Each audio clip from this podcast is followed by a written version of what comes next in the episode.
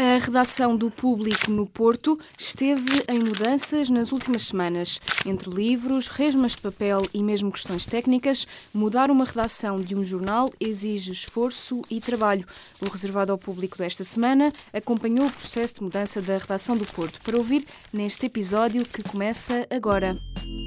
Reservado ao público. A última mudança da redação do Porto aconteceu há oito anos, da rua João de Barros, na Foz, para a Praça Coronel Pacheco, na Baixa. Desta vez, a redação não vai para muito longe, como explica o editor executivo do Público, no Porto, Amilcar Correia. O Público atualmente situa-se na Praça do Coronel Pacheco, na Baixa, e não vamos para muito longe, vamos para a rua Júlio Diniz, junto ao Palácio Cristal, no edifício de escritório chamado Le Palace. É uma zona igualmente central. Mas por que mudar? No novo local, a redação vai ficar concentrada num único espaço, o chamado Open Space. É a primeira vez nestes uh, quase 28 anos da existência do público no Porto que todos os seus serviços uh, estão concentrados, ficarão concentrados num open space no mesmo piso. Nos vários edifícios que fomos ocupando, eh, fomos sempre tendo serviços um pouco dispersos, redação de um lado, os comerciais do outro. Com, este, com esta relação, com um espaço eh, bem mais interessante, conseguimos eh, de facto estar, estar mais próximos uns dos outros. Uh, conseguimos também melhores condições de trabalho e conseguimos, espero eu, uma equipa mais entusiasmada para os futuros que se irão colocar pela frente. Para esse Open Space vai não só a relação do público, como a Rádio Nova. Uma mudança, diz o Amilcar, um pouco complexa. Estamos a falar de cerca de 50 lugares, a estrutura do público, 40 eh, da redação mais 10 da parte comercial, eh, mas não só, porque hum, a Rádio Nova irá connosco eh, desta vez também, e um, ehm, terá uma área da redação com novos estúdios e com a redação. É uma, a, a mudança é algo complexo, porque um, ehm, é óbvio, trans, transportar estúdios de, de uma rádio demora o seu tempo e, e tem, eh, levanta, sua, levanta uma série de questões técnicas, mas também porque hum, mudar uma relação de um jornal diário é uma tarefa ciclópica. Os uh, jornalistas uh, acumulam papel, muitos deles ainda não estão muito convencidos quanto à era do PDF.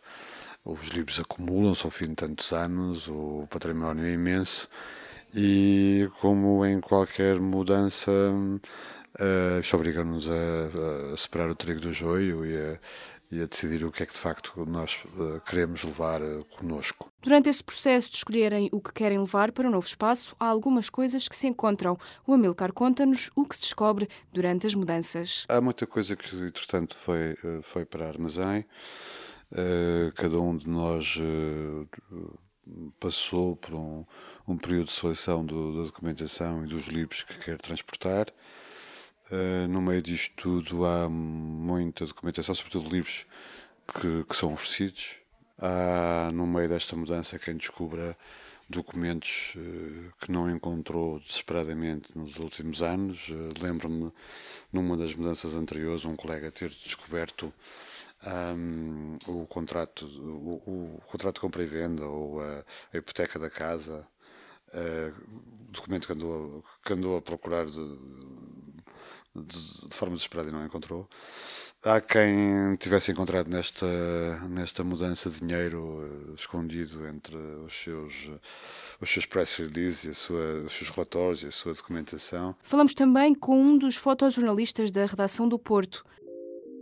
Mas antes disso, há vários podcasts no Público por descobrir.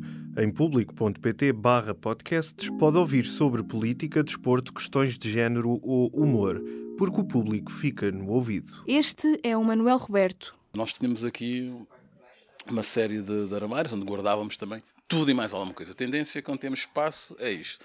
Tudo vai, vai para, para os rumos.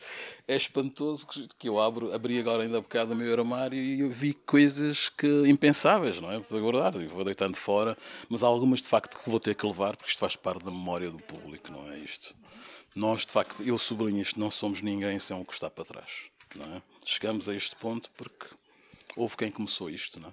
Neste dia de arrumações, o editor de fotografia Manuel Roberto fala-nos da nostalgia associada aos pedaços de papel perdidos na redação. As mudanças, as mudanças são, são sempre muito boas, não é? Não tenho nenhuma aversão a mudanças. Infelizmente tem destas coisas que é, vai ficando o espaço tendo em conta a forma como nós trabalhamos neste momento na era digital, o espaço vai ficando cada vez mais reduzido para tudo não é? Uh, eu já não posso levar uma série de, de, de, armários, por exemplo, estão aqui onde guardava tudo e mais alguma coisa, porque já posso, grande parte do que estava na, no, nos meus armários pode, pode ser armazenado no, no computador, não é? O que levar ou o que deixar para trás é a grande questão. Um exemplo disso são os documentos deixados por antigos colegas. Por exemplo, olha aqui uma escala, uma escala nossa de, já não lembro de que ano é que era mas tem aqui elementos, camaradas nossos, extraordinários, grandes fotógrafos, que trabalhavam aqui connosco, que já cá não estão, infelizmente. Ao longo deste dia, Manuel Roberto teve em mãos inúmeras recordações de quem trabalhou na redação do Público no Porto. É triste, e triste e muito nostálgico, sobretudo por causa destas coisas que vou encontrando, estas marcas das pessoas que por aqui passaram, que eu tive um imenso prazer trabalhar com elas e aprender com elas. E vou descobrindo aqui coisas delas, não é? Algumas, pronto, vou, vou juntando para para, para, para os telefonar e pedir para virem cá buscar se estiverem interessados nisso. Mas uh, são coisas que marcam, que ficam, não é? A partir de agora, o público no Porto fica na rua Júlio Diniz, número 270, a ir lá bater à porta. Pode subscrever os podcasts do público no iTunes, SoundCloud e aplicações móveis. O público fica no ouvido.